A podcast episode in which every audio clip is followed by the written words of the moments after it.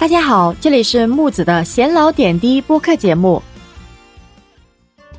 相信有很多出来社会摸爬滚打多年的人都清楚知道，每年到了年底或者是新年的年头，就是一波辞职的大浪潮。当然，也有很多人是领完年终奖再辞职的，因为很多人会认为没有拿到年终奖就辞职的话，就特别的吃亏。所以呢，有很多人也是等到过完年以后呢，才回公司辞职的。那当然呢，有一部分人可能提早就已经做好了准备了，或者已经找好了下一家了。但是呢，可能有一部分的人其实是裸辞的。可能很多人听到“裸辞”这个词语都会觉得很冒险，或者甚至会觉得这些人太冲动，想不明白这些人到底是怎么想的。那么其实呢，裸辞对于木子来说也并不陌生了。在漫长的求职经历过程当中呢，我也有试过多次的裸辞。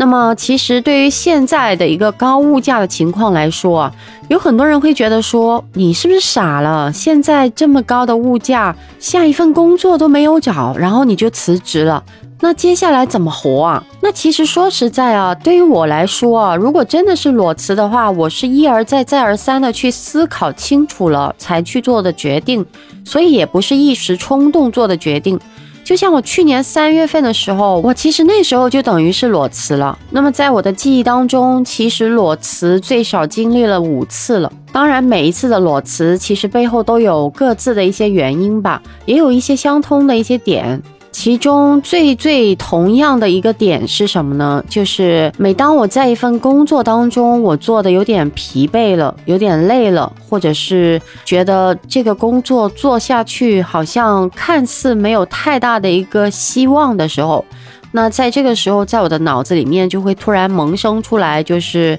我要跳出这个舒适区，然后我需要去做一些可能之前没有尝试过的一些事情。我得换一个环境，或者是我得让我自己重新的去审视我自己，然后看一下就是当下这个情况是否我是能接受的。那当然，其实前提是我自己心里面还是有个底的，就是接下来我的一个方向，还有我自己想做的事情，我心里面是非常清楚的。那么当我已经深思熟虑清楚之后呢，我才会做这个决定的。最坏的打算就是说，假设我跳出了这个舒适圈，我接下来做的事情可能不一定收入会比现在的工资高，甚至可能什么都没做成。那我自己是否能接受这个结果？甚至可能说重新去开始一样新的事情，可能做起来会很困难，甚至会遇到很多的艰难险阻。那么我自己是否已经做足了心理准备？那这些我都会考虑清楚的。只要我自己觉得我能接受，我能面对，并且能承担一切的后果的话，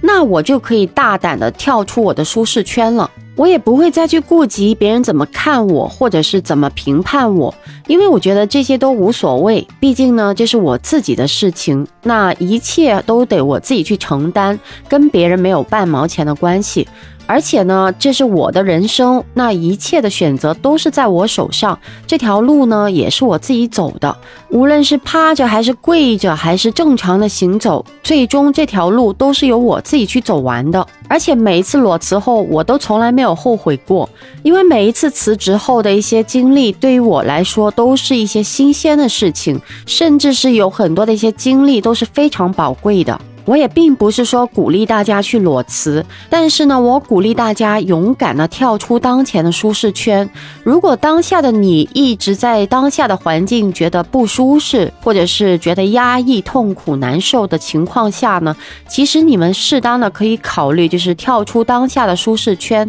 可以换一个环境，或者是让自己稍微的停顿下来，好好去思考接下来自己的路该怎么走，或者是接下来自己想做什么事。情，